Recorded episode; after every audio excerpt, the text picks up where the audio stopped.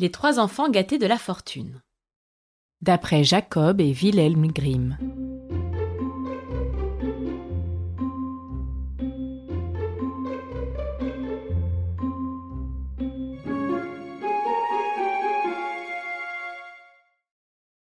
Un père appela un jour ses trois fils.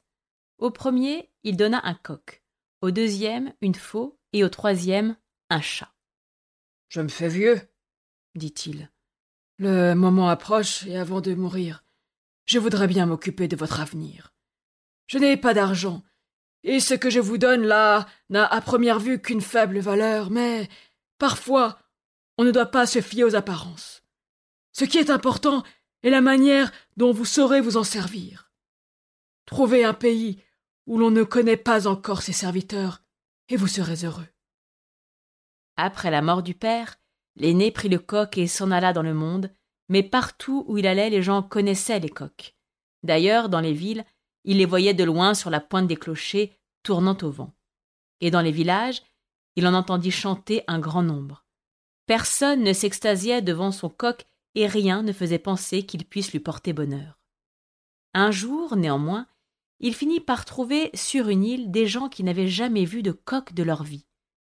Ils n'avaient aucune notion du temps et ne savaient pas le compter.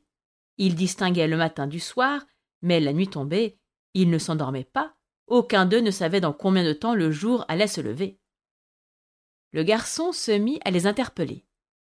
Approchez, approchez Regardez cet animal fier Il a une couronne de rubis sur la tête et des éperons comme un chevalier.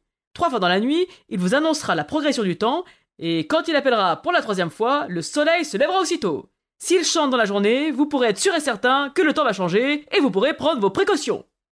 Les gens étaient en extase devant le coq.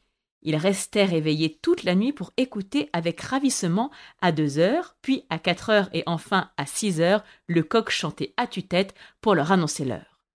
Le lendemain matin, ils demandèrent aux garçons de leur vendre le coq et de leur dire son prix. Autant d'or qu'un âne puisse porter, répondit-il. Si peu Pour un tel animal crièrent les habitants de l'île plus forts les uns que les autres, et ils lui donnèrent volontiers ce qu'il avait demandé. Le garçon rentra à la maison avec l'âne et toute sa richesse, et ses frères en furent époustouflés. Le deuxième décida. J'irai moi aussi dans le monde, on verra si j'ai autant de chance. Il marcha et marcha, et rien n'indiquait qu'il aurait autant de réussite avec sa faux. Partout, il rencontrait des paysans avec une faux sur l'épaule. Un jour, enfin, le destin le dirigea sur une île dont les habitants n'avaient jamais vu de faux de leur vie. Lorsque le seigle était mûr, les villageois amenaient des canons sur les champs et tiraient sur le blé. C'était tout compte fait, pur hasard. Un coup, ils tiraient trop haut, un coup, ils touchaient les épis à la place des tiges, et beaucoup de graines étaient ainsi perdues sans parler du fracas pendant la moisson. Insoutenable. Le garçon s'en alla dans le champ et commença à faucher. Il fauchait sans faire de bruit, et si vite que les gens le regardaient bouche bée, retenant leur souffle. Ils s'empressèrent de lui donner ce qu'il voulait en échange de la faux, et lui amenèrent un cheval avec un chargement d'or aussi lourd qu'il pouvait porter. Le troisième frère décida de tenter sa chance avec son chat. Tant qu'il restait sur la terre ferme, il n'avait pas plus de succès que ses frères. Il ne trouvait pas son bonheur. Mais un jour, il arriva en bateau sur une île, et la chance lui sourit enfin. Les habitants n'avaient jamais vu de chat auparavant, alors que les souris sur l'île ne manquaient pas. Elles dansaient sur les tables et les bancs, régnant en maître partout, en dehors comme au dedans. Les habitants de l'île s'en plaignaient énormément. Le roi lui-même était impuissant devant ce fléau. Quelle aubaine pour le chat Il se mit à chasser les souris, et bientôt il en débarrassa plusieurs salles du palais. Les sujets de tout le royaume prièrent le roi d'acheter cet animal extraordinaire, et le roi donna volontiers au garçon ce qu'il en demandait. Un mulet chargé d'or. C'est ainsi que le plus jeune des trois frères rentra à la maison très riche et devint un homme très opulent. Et dans le palais royal, le chat s'en donnait à cœur joie. Il se régala d'un nombre incalculable de souris. Il chassa tant et si bien qu'il finit par avoir chaud et soif. Il s'arrêta, renversa la tête en arrière et miaula.